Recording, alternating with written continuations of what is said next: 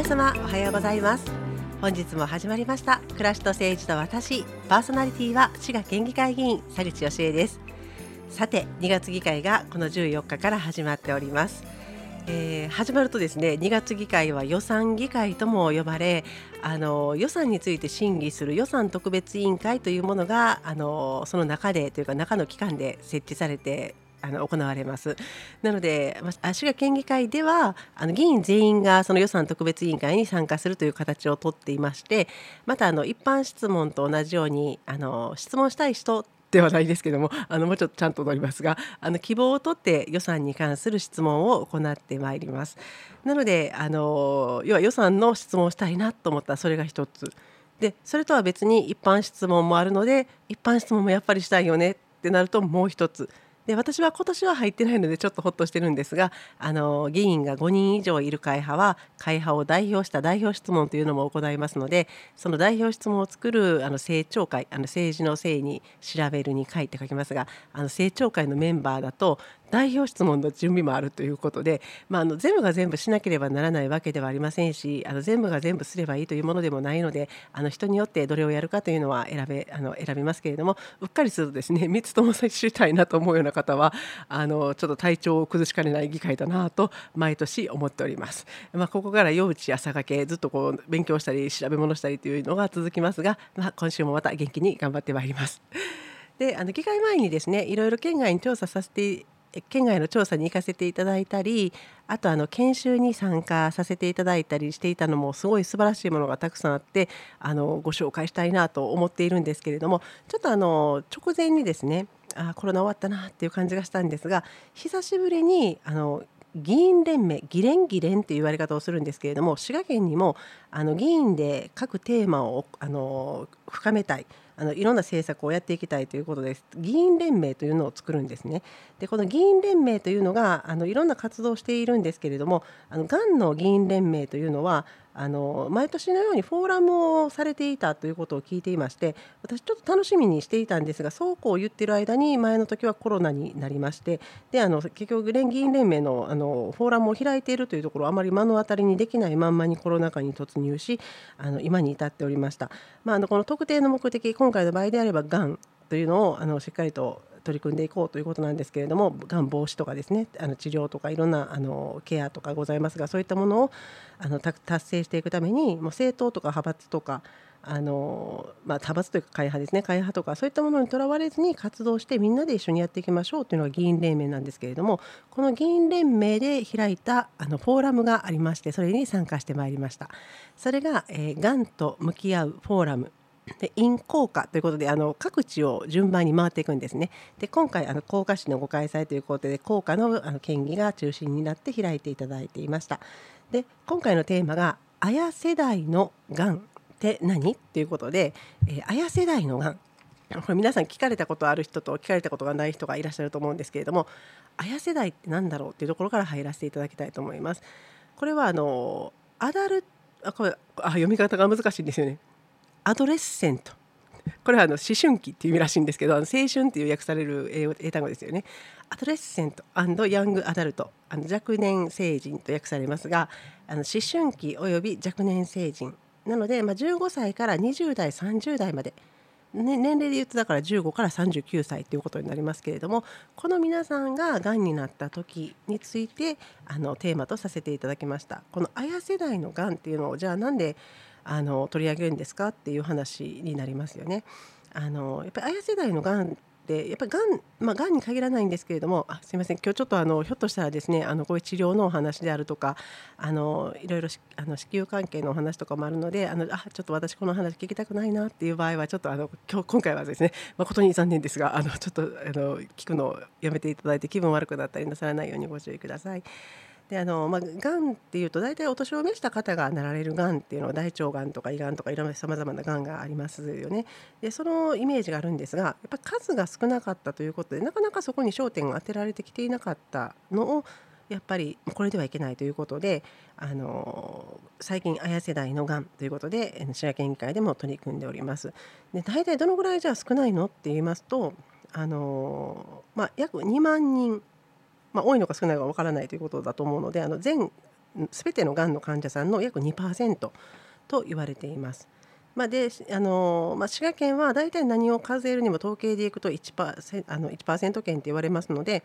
あまあ、200人ぐらいの方があのいらっしゃるのかなというのをあのデータでは示していらっしゃいました。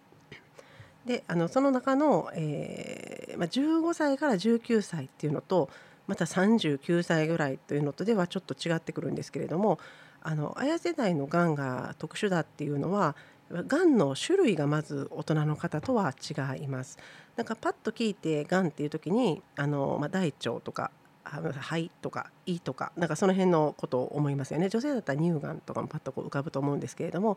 あの綾世代の方はですねあの骨肉腫とか肺細胞腫瘍とかあの白血病なリンパ腫など血液のがんが結構出てくると。で30代以上になってくるとやっぱりあの成人に多い子宮がんとか乳がんとかあの甲状腺がん消化器系のがんというのも出てくるんですけれどもやはりがんの種類がちょっと特殊でいらっしゃるということが一つ。でまたあのライフステージの面で、まあ、あの自分に、ね、こう想像してみるとあれですけどまだまだこれからっていう時にがんになるっていうことで例えばあのまだまだ学生さんとかだと勉強が継続できるのかなっていう問題が出てきますし20代30代の方だと経済的に自立できていかないなっていうこともあの不安になられるということであのあと保険なんかもね割と若いうちに入ってないっていうこともあったりするのであの15歳以上ぐらいになってくるともう多くの保険会社さんが入れるのかなと思うとあの、まあ、保険も考え方まちまちですけど入れてないっていうのでちょっと経済的に不安になったりということであの相談の悩み事のトップはやっぱりあの今後の自分の将来のことであの学生さんだったら学業大人だったら仕事のことで、まあ、経済的なことなんかがこう続いていきます。若い方だとね運動のことなんかも気になられるっていうのがちょっとデータでは出ていますね。であのそういった方々の皆のためにあのなかなか情報がやっぱ周りに相談してもそんなにいないしあの親の世代にしてもなかなか難しいしということで相談先が少ないと思うんですけれどもあのがん情報あのがん情報サービスで検索していただくとホームページがありましてでそのホームページの上の方にあの世代別の情報というところのバナーがバナーっていうのはこう文字が書いてあるところがありましてあのそこを押していただくとあの綾世代の方へということで情報が載っていたりいたします。あのやっぱこういうのがあのなかなかこう相談しにくかったり辛かったりっていう時もあると思いますのであの今やっぱりこうやって政策も進んできておりますあのいろんなところにこうアンテナを張っていただいてあのつながっていただけたらなと思います。でこのフォーラムでは3本立てに一応なってまして今のその綾世代のがんについてあの、まあ、主にあの工科病院の先生方がご協力いただきましてでまたあのすごいあれなんですよ。市外大のでもすごく優秀ですね。あのはきはきとあのすごく発表をしっかりとしてくださった学生さんの発表がありましてであの骨髄バンクについてあの活動されている方の講演という3本立てだったんですけれども今のようなお話をお医者様から聞かせていただきで次にあのその学生さん市外大学3年生さん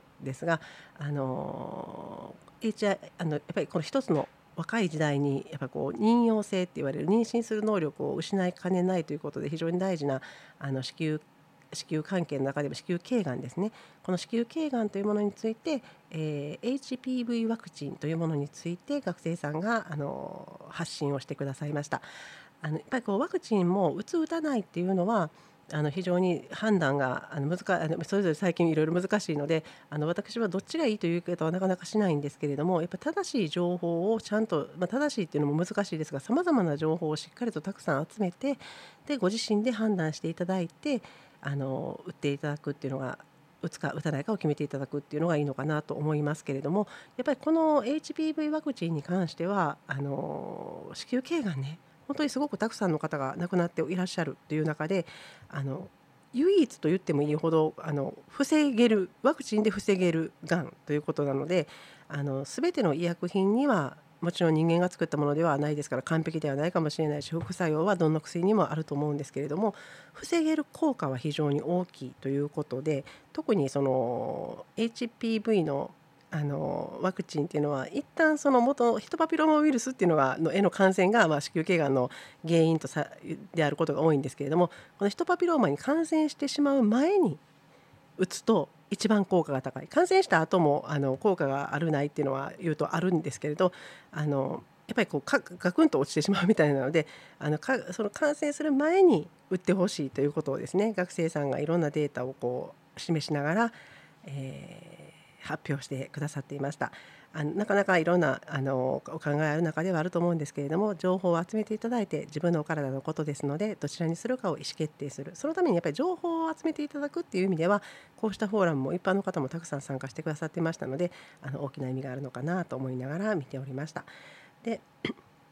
あのやっぱり子宮頸がんはね発症年齢があの年取れば取るほどっていうんじゃなくて20歳ぐらい20代ぐらいから40代ぐらいまでに多いということであの年間1,000人ぐらいの方があの妊娠できなくなっていくという深刻なものでもありますしあの亡くなってらっしゃる方もあの診断されるのはまあ1.1万人なんですけれどもその中で2800人の方が毎年亡くなる。つまり交通事故の死者数大体同じぐらいなんですけれどもあの同じぐらいの方が亡くなっているということがあるのであのま副作用のことやさまざまなご心配の中でもその効果の高さっていうものに目を覆わずにあのやっぱ判断をしていただきたいと思います。こういうと進めてるんですかって言われると違いますって言うと止めてるんですかって言われるとそれは違いますなんで自分で自分の意思決定のをしていただく助けとなればなと思っております。これは骨なんですあのあんまりあの立場を考えてとかじゃなくて本当に自分のことだから自分で決めれるような情報をしっかりとお示ししていきたいなと思っています。でちょっと時間がなくなってきましたがその後のあの骨髄バンクの話でもですねすごいあの、まあ、骨髄バンクどんどんやっぱり高齢の方が50代ぐらいの方が多くってあの54歳だったかな。あの年齢でバツンとこう登録が消えてしまうので今ピンチらしいんですね。結構多くの方が登録していただいているんですが若い人ぜひ登録してくださいとおっしゃっていたのでそのことをお伝えしておきたいのとあとあの骨髄の移植っていうとなんか背中に大きな手術してこう背中に針を刺して取るっていうイメージがあったんですけれどもちょっと異なる方法あのなんかお薬かなんかを飲むんだったか打つんだったかであのその骨髄の中の細胞だと増やしてですね。でそれをあの点滴のような形でこう通院で抜いていくみたいな形でやる方法も新しくできているんですよっていうのがすごく印象的だったんですけれどもあのどちらもあの課題はあるみたいなんですがあの人によってあの痛みが全くない人もいればある人もいるしっていうのであの難しいのでもちろんあの仕事の関係もあってなかなか移植ってなると難しいかもしれないんですけれどもあのそれによってやっぱり助かる命っていうのがたくさんおありだということなのであの若い方中心にぜひあの献血のところで簡単に登録はしていただける。でまたあのするかしないかっていうのはその適合しましたっていう時に決められるということですのであの一度お考えいただいてみたらあの嬉しいです。あさあそう18秒になってしまいました。今週もあの聞いていただきましてありがとうございます、えー、お休みの方もお仕事の方も学校の皆さんもどうぞ良い週末をお過ごしください。暮らしと政治と私パーソナリティは私滋賀県議会議員佐口義恵がお送りいたしました。また来週お会いいたしましょう。